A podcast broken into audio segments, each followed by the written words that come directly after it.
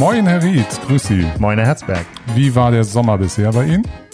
Och, ich fand ihn eigentlich äh, recht angenehm. Ich meine, man kann über das Wetter ja immer so oder so denken, aber ähm, ich kam zurecht, möchte ich sagen.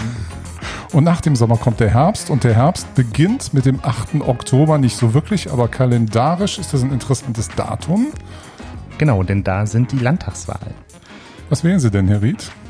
Ich wähle auf jeden Fall äh, die neue Wahlkreisabgeordnete für den Wahlkreis 12, denn dass es eine Frau wird, ist einigermaßen sicher. Und äh, natürlich durch die Zweitstimme auch die Zusammensetzung des Landtags und damit die neue Landesregierung.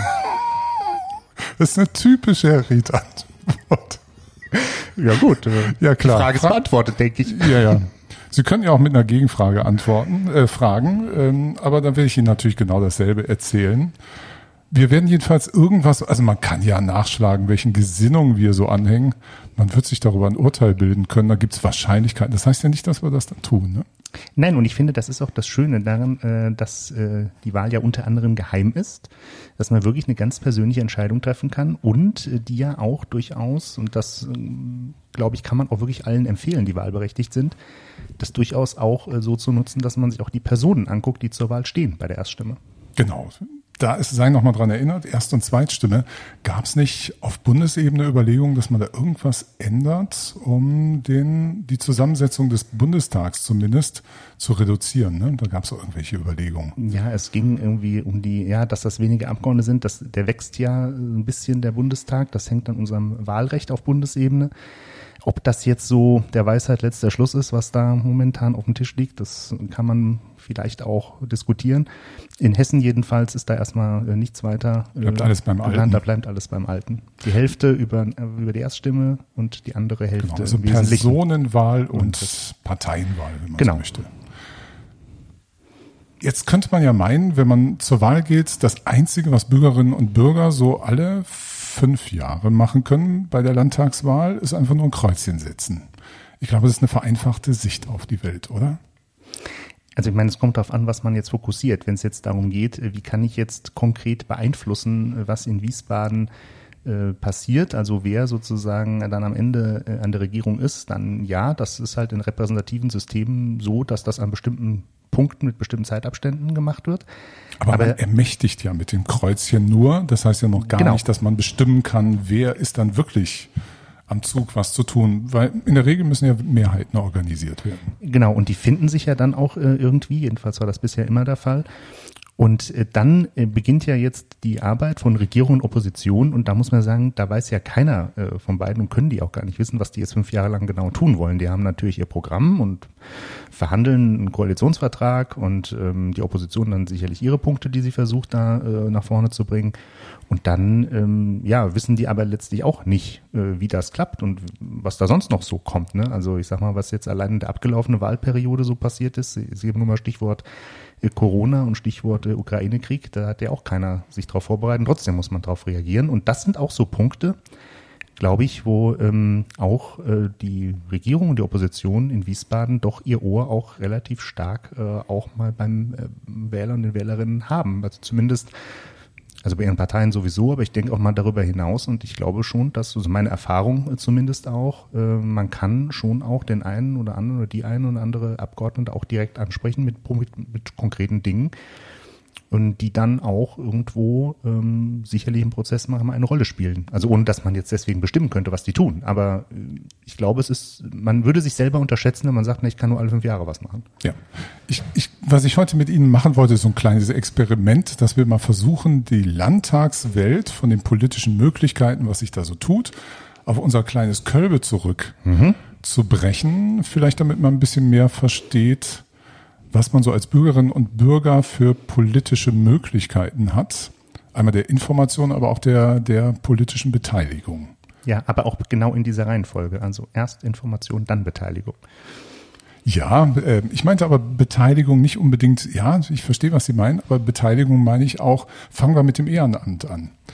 Ich finde ähm, Ehrenamt, was ganz, ganz viele machen, in Vereinen organisiert sind, dann Vorstände gibt es da, Schatzmeister, es gibt Mitglieder, die was tun, da gibt es die aktiven, die passiven Mitglieder.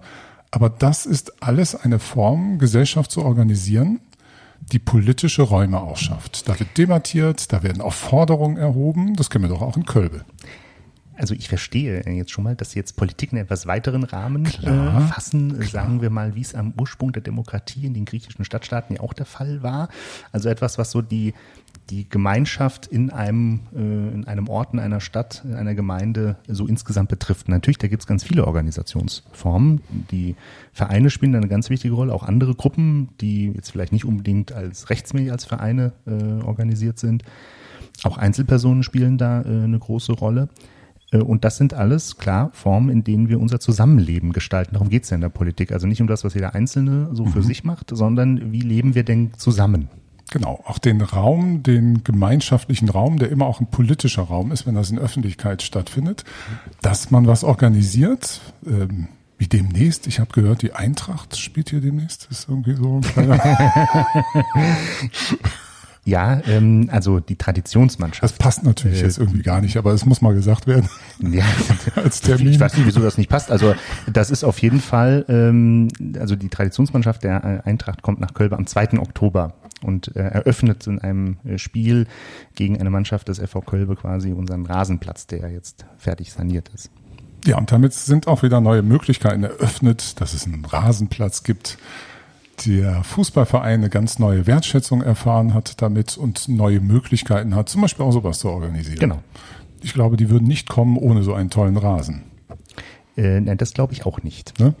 Da haben die mit Sicherheit drauf geachtet. Das ist auch das letzte, äh, das letzte Spiel der Eintracht Traditionsmannschaft in dieser Saison, also diesem Jahr muss man dann sagen. Die denken auch im Kalenderjahr.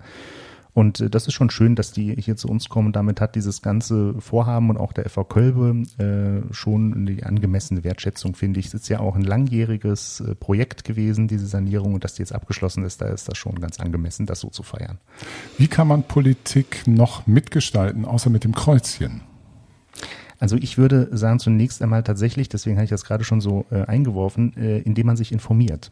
Ähm, das ist die wichtigste und notwendigste Voraussetzung, um überhaupt eine Position formulieren zu können, dass man erstmal weiß, äh, worum es eigentlich geht, ähm, was eigentlich äh, geregelt werden muss, geregelt werden kann, geregelt werden soll und in welchem Rahmen das passiert. Also es ist ja, ein, ist ja kein freies Feld, da gibt es ja schon ganz viele andere Dinge, die schon gesetzt sind und äh, die den, den Spielraum sozusagen abstecken. Und diesen Spielraum, den muss man schon kennen, bevor man, finde ich, bevor man beginnt, äh, eine Position zu formulieren. Und die kann man dann aber auch, also dafür muss man nicht in irgendeinem Gremium sein. Die kann man gerade auf Ebene einer Gemeinde, auch einer überschaubaren Gemeinde, wie wir das sind, durchaus auch ähm, in den Ortsbeiräten zur Geltung bringen. Die kann man zur Geltung bringen, indem man die Entscheidungsträgerinnen und Entscheidungsträger anspricht. Also das werden Sie kennen. Ich kenne das auf jeden Fall ähm, und viele andere sicherlich auch. Also das sind schon äh, auch ähm, legitime, aber auch effektive äh, Methoden, denn ähm, auch die Menschen, die in Gremien gewählt werden, völlig egal welche Ebene das ist, die wissen ja auch nicht alles und kriegen nicht alles mit. Die brauchen auch die Information. Ne? Das ist der erste Schritt, bevor es irgendwie weitergehen kann. Ja, ich finde, in dem Fall ist sogar noch überspitzter, dass wir, die in einer Gemeinde ehrenamtlich aktiv sind, also indem wir ein gewähltes Amt hier eingenommen haben, ein Mandat haben, dass wir die Hilfe sogar brauchen von unseren Bürgerinnen und Bürgern, weil wir sind alle Ehrenamtler, im Grunde Laien. Sie sind der einzige Profipolitiker, wenn man so möchte, weil sie bezahlt werden für ihr Amt. Alle anderen machen das ohne Bezahlung. Wenn ein die Bezahlung schon zum Profi machen würde, das wäre ja äh, grandios. Dann hätten wir ja ganz wenig Probleme beim Fachkräftemangel. Egal. Ähm, also ich. ähm, Bei Ihnen ist das natürlich verbunden. Ne? Das Bürgermeisteramt wird bezahlt und es ist immer ein politisches Amt auch. Es ist auch, ist, aber darauf lege ich Wert. Es ist auch, auch ein politisches mhm. Amt. Das ist primär ein, ein, ein Verwaltungsamt. Ja. Es ist auch ein politisches Amt natürlich, aber ich würde sagen mehr in dem Sinne, dass Aufgabe von Bürgermeisterinnen und Bürgermeistern ist, äh, den politischen Willens- und Meinungsbildungsprozess in einer gewissen Weise zu moderieren. Also natürlich haben, hat unser eins auch politische Vorstellungen, politische Positionen. Aber ich glaube, unsere Aufgabe ist es, den politischen Prozess in unseren Kommunen auch ein bisschen ähm, ja, zu ermöglichen und ähm, dafür zu sorgen, dass der eben äh, so ablaufen kann, dass am Ende auch vernünftige und zukunftsweisende Entscheidungen rauskommen. Mhm. Und es ist ja so, weil wir alle das passiert ja auch manchen Politiker, Politikerinnen auf der Landesebene, die werden gewählt, haben gar nicht damit gerechnet. Manchmal ist das ja tatsächlich so. Dann sitzt man plötzlich im, im Landtag. Das passiert einem auch hier in der ja. Gemeindevertretung durchaus. Man hat gar nicht damit gerechnet, ist dann plötzlich drin. Dann gibt es die ganzen Fachausschüsse, die gebildet werden. Man wird zum Experten qua Berufung in so einen Ausschuss, in dem man da reingewählt wird, aufgestellt wird. Aber man braucht die Hilfe von anderen. Also es wäre eine Zumutung, würden Kölberinnen und Kölber erwarten, dass wir stets das Richtige tun. Wir brauchen Hilfe, wir brauchen Fachinformationen. Wenn jemand genau. Ahnung hat, so sollte er oder sie sich anbieten. Und wir müssen auch ähm, wissen, was läuft schief. Gibt es Lösungsvorschläge? Mhm. Gibt es Problemfelder, an denen gearbeitet werden muss? Genau, also auch da wieder äh, mein Credo sozusagen, Information ist der Anfang von allem. Man muss erstmal was wissen, äh, bevor man was entscheiden und tun kann. Ähm, wobei, äh, klar, niemand tut immer nur das Richtige. Ähm, wobei man schon sagen muss, äh, das Richtige ist möglicherweise äh, aus späterer Betrachtung etwas anderes als das, was zu diesem Zeitpunkt das Richtige war. Ähm, ich glaube, es gibt diese schöne Formel nach bestem Wissen und Gewissen. Äh, das, glaube ich, drückt schon sehr viel aus. Ne? Also wenn man eine Entscheidung nach bestem Wissen und Gewissen trifft, also nach bestmöglichen Informationen, die man gesammelt und sortiert hat und nach dem, was man für verantwortbar hält, äh, entschieden hat, dann hat man zumindest erstmal, ich formuliere es mal andersrum, nichts falsch gemacht. Ob das dann Ach, ist das nicht ein bisschen zu idealistisches Bild von Politik, dass alles nach Sachinformationen, Hintergründen mit Wissen informiert sein gefällt wird? Einen ganz großen Anteil hat auch die Debatte daran. Die Diskussion, die Auseinandersetzungen, die die eine mehr oder minder informierte Meinung oder Ansicht mit einer anderen konfrontiert und dann muss man sich damit auseinandersetzen. Also was ich jetzt gerade geschildert habe, ist ja keine, keine Tatsachenbeschreibung, sondern das ist jetzt erstmal nur so, wie das nach meinem Verständnis idealerweise äh, läuft und laufen soll. Ähm, de facto ist es natürlich so, dass äh, man bei vielen Dingen, die teilweise ja äußerst kompliziert sind und insgesamt ja einen relativ komplexen Weltlage äh, auch gar nicht äh, alles immer so parat haben kann, was man vielleicht wissen muss oder was man berücksichtigen muss. Und dafür sind eigentlich Debatten da, um, und, um unterschiedliche Positionen mit unterschiedlichen ähm, ja, Bezugnahmen auf, und das wäre ich aber sagen, das ist schon Voraussetzung, äh, mit unterschiedlichen Bezugnahmen auf den gleichen Tatsachen- und Faktenbestand. Also die müssen sich schon alle auf denselben Wissenskanon sozusagen äh, zurückbeziehen können, damit man auch auf derselben Grundlage redet. Also man kann jetzt, glaube ich, keine gute Debatte führen, wenn man sagt, äh, ich beziehe mich auf das und das und das, was äh, deine, deine Daten, Fakten und so, das ist alles Quatsch. So, das geht nicht. Das kann auch mal sein, dass da natürlich was falsch ist, das ist immer so, aber ich sag mal so, dass man so, so prinzipiell einig ist, ähm, ich sag mal, dass bestimmte wissenschaftliche Erkenntnisse halt nun mal eine Grundlage sind, die man nicht einfach negieren kann. So, zum Beispiel. Mhm. Äh, ja, jetzt könnte ich einsteigen. Ich glaube, ich lasse es lieber. Ähm. Das habe ich mir schon fast gedacht. Aber nehmen wir mal gerade diese, ja, dieses, dieses Thema Wissenschaft. Ist ganz, ich finde das ein ganz heißes Eisen, weil vieles von dem, was für uns gesellschaftlich relevant ist, ist eben selten auch in klaren wissenschaftlichen Kategorien fassbar. Nee, klar, auf keinen ne? Fall. Also, Nehmen wir die Corona-Krise. Ja. Irgendwann, wir haben ja im Verlauf dieser Pandemie gelernt, bestimmte Sachen, was hilft, was nicht, wie zum Beispiel Masken. Man war anfangs völlig unklar, helfen Masken oder nicht. Und dann mhm. haben wir uns alle Stoffmasken gemacht, die albern sind, wie wir im Nachgang wissen. Ähm, man muss bestimmte Masken tragen, damit das hilft. Aber wie wir diesen Umgang damit gestalten, ähm, ob wir es uns zumuten, in Räumen uns aufzuhalten, ob wir Fenster aufmachen, wie wir Versammlungen gestalten, ob digitale Räume plötzlich als Ausnahme möglich werden oder nicht, das sind Gestaltungsmöglichkeiten einer Gesellschaft, die sind nicht empirisch ähm, belegbar. Wir wissen da keinen, was gut oder richtig ist in dem Fall. Wir müssen es ausprobieren. Nein, belegbar in dem Sinne nicht, dass man sagen kann, das ist auf jeden Fall dann das Richtige. Äh, das wäre ja auch, ähm, das wäre ein sehr mechanisches Verständnis. Aber äh, dass wir es mit, wenn wir jetzt auf, bei Ihrem Beispiel bleiben, äh, mit einem Virus zu tun haben, das sich auf eine irgendeine Art und Weise vermutlich auch über die Luft überträgt, das bestimmte Effekte äh, nach sich zieht bei dem ein Bündel aus bestimmten Vorsichtsmaßnahmen zumindest ein Infektionsrisiko vermindern kann. Also darüber sollte man sich erstmal grundsätzlich einig mhm. sein. Und dann kann man ja drüber reden, was man genau macht. Aber wenn man diese grundlegenden Ideen schon verneint, dann ähm, ja, ist es halt schwierig, irgendwie eine vernünftige ja, aber damit Lösung muss eine Demokratie natürlich auch umgehen können. Natürlich, damit natürlich muss, auch mit dem ja. Mensch, der sagt, ich äh, akzeptiere das nicht, auch wenn es ein anerkanntes Fakt ist. Ja, aber dann ne? muss man auch sagen, und das müssen sich dann entsprechende Vertreterinnen und Vertreter auch äh, gefallen lassen und müssen dann auch Antwort geben, da muss man sagen, okay, was sind deine Basis? Was, was, sind, was sind deine Fakten? Wo hast du die her? Wodurch sind die belegt? Wo kommen die her? Aber muss ich diese Diskussion, jetzt, wir rutschen immer mehr ab von dem. Sie sind der Moderator.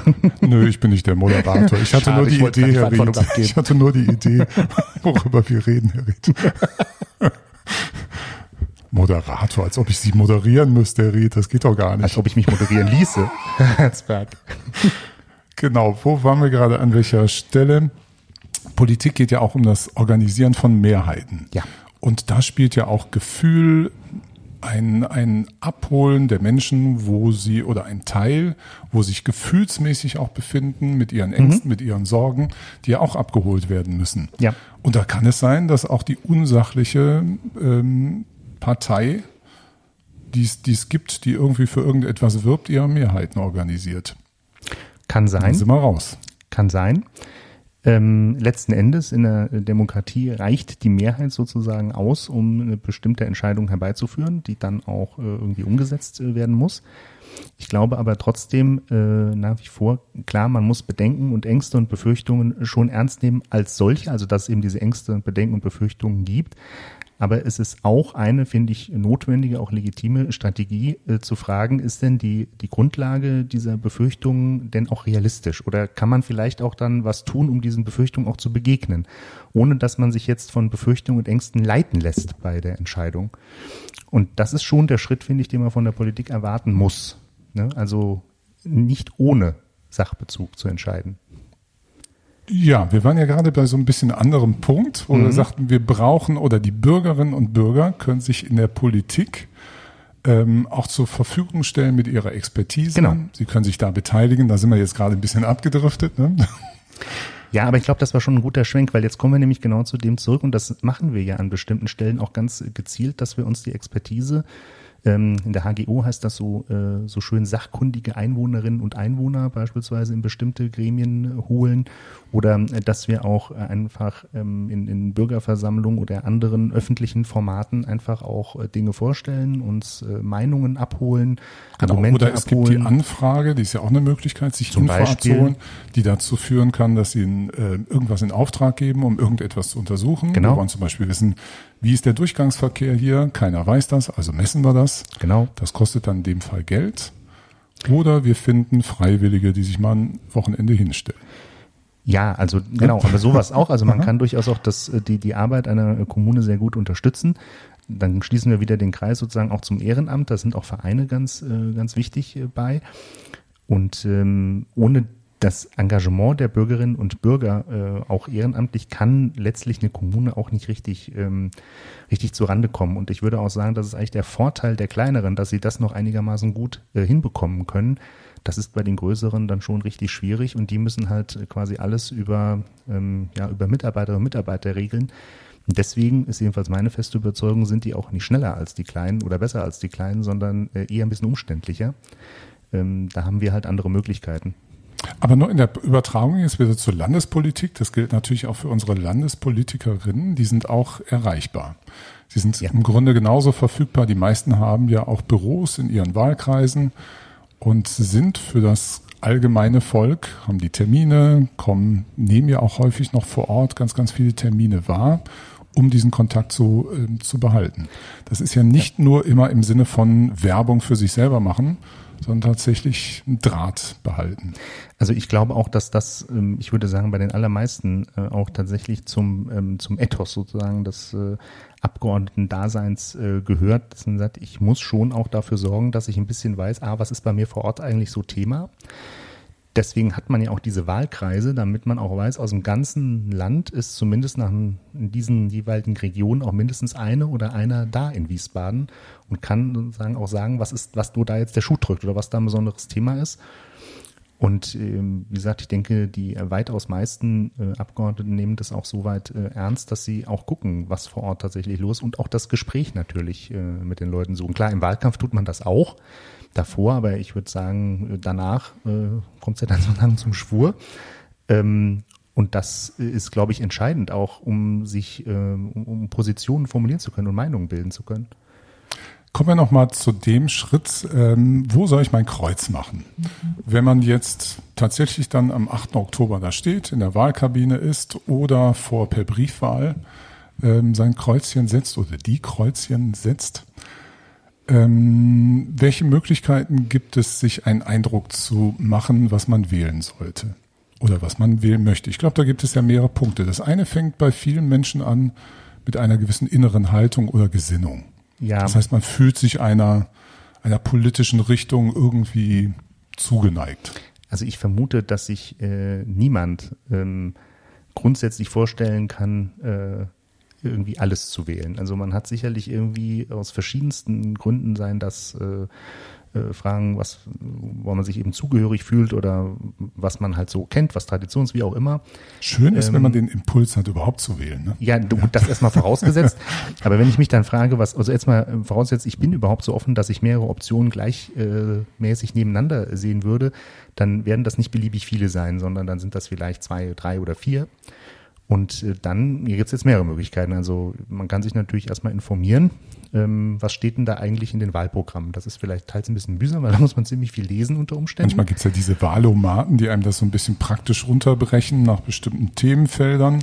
Was weiß ich, Bildung, Mobilität, Verkehr. Ja, ja wobei den Wahlomaten, das ist, das muss man aber tatsächlich erstmal nur als, äh, als einen möglichen Hinweis nehmen. Also auch die treffen ja eine Auswahl nach bestimmten äh, Kriterien, was sie überhaupt fragen und was sie wie gewichten das muss man dann schon gucken. Dann können ja auch teilweise Ergebnisse rauskommen und denkt, das würde ich nie im Leben tun. Äh, Wahlprogramme lesen ist nämlich eigentlich total interessant. Ja, es ist ja. interessant. Also es, wie gesagt, es kostet halt Zeit. Und ähm, am Ende, glaube ich, ist das, äh, also ich würde sagen, wenn man sich wirklich informieren will, dann geht man mal hin, wenn die Kandidatinnen und Kandidaten irgendwo sind, die für eine bestimmte politische Gruppierung im Wahlkreis antreten. Guck mal, wie die sich so verhalten. Stellt ihnen auch einfach mal Fragen. Mhm. Ich, glaube ich, die sind alle sehr äh, bereit und geneigt, auch Fragen zu beantworten. Und ähm, dann kann man ja mal einfach fragen, was einem persönlich wichtig ist. Das mögen ja auch unterschiedliche Dinge sein, die vielleicht sich auch in einem Wahlprogramm oder was auch immer oder einem Wahlomat gar nicht richtig wiederfinden. Und dann kann man ja erstmal gucken, wen würde ich denn da wählen? Und dann kann ich natürlich auch noch gleichzeitig fragen, was würde ich denn da wählen? Also welche politische Richtung würde ich wählen? Und da wird man nicht umhin kommen, sich vielleicht mit ein bisschen Zeit äh, da zu investieren und sich das anzugucken. Aber wie gesagt, ich glaube, die Auswahl ist bei den, also ich denke bei wirklich bei der großen Mehrheit nicht so breit, äh, dass man da jetzt sich durch, äh, ich weiß gar nicht, wie viele Parteien es jetzt im Ende sind, die zur Wahl antreten, ich glaube über 20. Ja, das ist immer ähm, ziemlich viele, ja. Wird man sicherlich sich nicht durch jedes Wahlprogramm wühlen müssen. Da gibt es auch tatsächlich einen Unterschied zu uns in der, Kommunal, in der Kommunalpolitik, weil ich glaube, uns könnte man schlecht so einfach zur Rede stellen. Und wir haben auch keine, im traditionellen Sinne, keine Wahlprogramme auf dieser Ebene, Kommunalebene, mhm. zumindest wie ich das in Kölbe erlebe. Ähm, dafür habe ich zu wenig verfolgt, wie es in anderen Kommunen läuft. Aber bei uns ist es ja ein Miteinander. Wir haben zwar politische Gruppierungen, die sich in den Fraktionen niederschlagen, aber dieses Miteinander reden ist auf einem anderen Level, als man das manchmal so mitkriegt im, in Landtagsdebatten, wo man sich hart angeht und eigentlich eine Abgrenzung verfolgt, weil sie ja auch immer öffentlich wirksam verfolgt wird, ähm, wo Interessen ganz anders bearbeitet werden als bei uns. Ja, wobei ich mir schon ziemlich sicher bin, dass äh, wenn das Parlamentsfernsehen aus ist und der Plenarsaal leer ist, äh, die Leute auch normal miteinander reden. also sicherlich nicht jeder mit jedem, aber ich glaube, da ist das schon ein bisschen äh, ein bisschen runtergefahren. Aber ja, natürlich ist. Ja, das haben wir nur im ganz Kleinen, ne? wenn, wenn wir unsere Sitzung der Gemeindevertretung haben. Da fährt man ein bisschen hoch, aber es bleibt ein Dialog. Genau, also was ich jetzt sagte, gilt für den mhm. Landtag natürlich, da ist das ein bisschen anders. Bei uns ist das schon so und das hängt auch damit zusammen, man sieht sich ja auch dauernd, ne? also auch außerhalb des politischen Zusammenhangs. Ne? Also ich sag mal, die Abgeordneten, die fahren zu den Sitzungswochen nach Wiesbaden, dann sind die da, dann sehen die sich auch dauernd und dann fahren die zurück in ihre Wahlkreise und dann sehen die sich nicht. Oder nur noch die ein, zwei anderen, die da vielleicht auch noch aus der mhm. Gegend kommen. Und das ist, glaube ich, in der Gemeindevertretung was anderes, weil man sieht sich an vielen Orten, ne? bei irgendeinem Fest, beim Einkaufen, beim Spazierengehen und so weiter. Ja. Ne? Und äh, man will ja auch ähm, immer weiter miteinander reden können und da äh, ist es schon ganz ratsam, würde ich sagen, jetzt nicht ähm, die Konfrontation, die Abgrenzung an erste Stelle zu stellen, sondern erstmal äh, die Debatte, das ist auch legitim, das muss auch sein, und dann aber auch ähm, tatsächlich die, äh, die Mehrheitsfindung. Ne? Also wie wird denn jetzt tatsächlich abgestimmt? Kommen wir also zurück wieder. Wir haben jetzt gerade darüber gesprochen, wir sind bei dem Thema, wo kann man sein Kreuzchen machen, dass man mit den Abgeordneten, also sich über Wahlprogramme und mit den Abgeordneten vielleicht auch ins Gespräch kommt. wenn sie auf irgendwelchen Wahlkampfterminen sind oder sonstige Veranstaltungen besuchen. Dann gibt es noch, weil Sie immer so schön sagen, informieren. Es gibt die Medien. Alle Fraktionen und Parteien bespielen soziale Medien in der einen oder mhm. anderen Art und Weise. Wo einem natürlich klar sein muss, ist logisch, das sind naja, Selbstdarstellungen, die auch wirken, dass die eigene Gesinnung weiter transportiert wird. Ja gut, aber das, ja? das ist ja auch das eigentlich, weswegen man diese Information zur Kenntnis nimmt. Also ich, ich mache ja jetzt nicht eine, den, den Social Media Account von einer Partei auf und erwarte jetzt eine total neutrale Information, äh, wenn es die überhaupt gibt, also was auch immer das sein mag. Aber von der Partei ganz bestimmt nicht. Aber mich interessiert ja möglicherweise, wie sehen die denn in einem bestimmten Feld äh, jetzt genau dieses Problem und was würden die denn da tun? Und da unterscheiden die sich ja dann genau, auch Da kann man ja auch viel behaupten wieder, das muss ja, ja. nicht faktenbasiert sein. Das ist es ja auch äh, gewollterweise nicht unbedingt. Aber dann hat man noch eine, eine interessante andere Ebene, die macht aber sehr viel Arbeit. Man kann sich informieren über politisches Handeln. Das findet ja, ja statt. Welche Anträge wurden gestellt? Ähm, welche Anfragen werden gestellt? Wie organisiert sich irgendeine Partei Mehrheiten? Wie passiert das? Wie laufen Debatten ab? Und wie ist am Schluss tatsächlich das Abstimmungsverhalten? Genau, und das ist. Das man kann ja sonst eine Loser-Partei, ne? die die ganze Zeit Aufriss macht, aber nie Mehrheiten organisiert. Ja, das ist halt dann irgendwo nicht, nicht das, worum es in Demokratie geht. Also ähm, man braucht ja am Ende schon eine Mehrheit äh, für irgendwas. Und ähm, ja, das ist ja auch alles offen. Ne? Also man kann das ja alles nachlesen, wenn man das will. Wie gesagt, da muss man natürlich ziemlich viel Zeit mitbringen, aber es ist äh, die, die, die Debatten im Landtag sind alle protokolliert, ist alles öffentlich, alle Anträge, alle Gesetzesvorhaben, alles, alles, alles ist öffentlich über die Landtagswebseite einzusehen. Und wenn man sich da durchwühlt, äh, klar, das ist unglaubliche Textmengen, aber man kann auch zum Beispiel nochmal gucken, ja, wie waren jetzt ein Abstimmungsverhalten, relativ schnell nachzugucken. Und ähm, es hat ja auch jeder Abgeordnete, jede Abgeordnete noch eine eigene Internetpräsenz. Da kann man ja auch mal gucken, ne? da sagen die ja auch, oder auch ein Social Media Account, da sagen die auch mal, was sie jetzt für sie so wichtig ist und was so ansteht und wie sie sich verhalten wollen. Da kann man sich schon auch mit ein bisschen äh, ja, weniger Zeitaufwand eigentlich ein Bild machen. Ja, das so, man hat auch die Möglichkeiten, also da kann man sich eher objektivere Bilder noch ja. machen, was wirklich gemacht ja. wird. Die ähm, Landtagssitzungen werden ja auch noch übertragen. Im genau. YouTube findet man die auch, die sind dort alle mhm. hinterlegt. Ist tatsächlich ein bisschen bitter, sich da durchzuackern, ähm, aber es ist eine Möglichkeit der sinnvollen Informationsbeschaffung, was jenseits von was Programme versprechen, zeigt, was wurde im politischen Alltag bewirkt und wo es geht die Reise dahin. Genau, und das weiß ja eben keiner, weil was in fünf ja, aber Jahren ich meine, Nee, nee, natürlich, aber ich meine, Wahlprogramme sind immer Versprechen in die Zukunft. Ja, ja, genau. Aber da kann man sehen, was hat man wirklich für bestimmte Sektoren in unserer Gesellschaft getan. Was hat man für Wirtschaft getan, was für Umwelt, was für Verkehr und so weiter. Genau, ich meine, genau, aber Wahlprogramme gehen in die Zukunft rein, aber in eine Zukunft, über die man erstmal äh, voraussetzt, die kann man auch so gestalten, wie man das möchte. Nur leider interessiert das die Wirklichkeit nicht immer, sondern die grätscht dann da vielleicht auch mal rein und nötigt einem ganz andere Dinge auf, mit denen man äh, sich beschäftigen muss.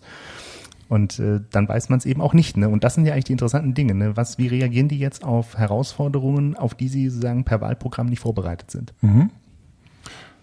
Ich habe es abgearbeitet, Herr Ried. Haben Sie noch was zu sagen zu diesem Thema?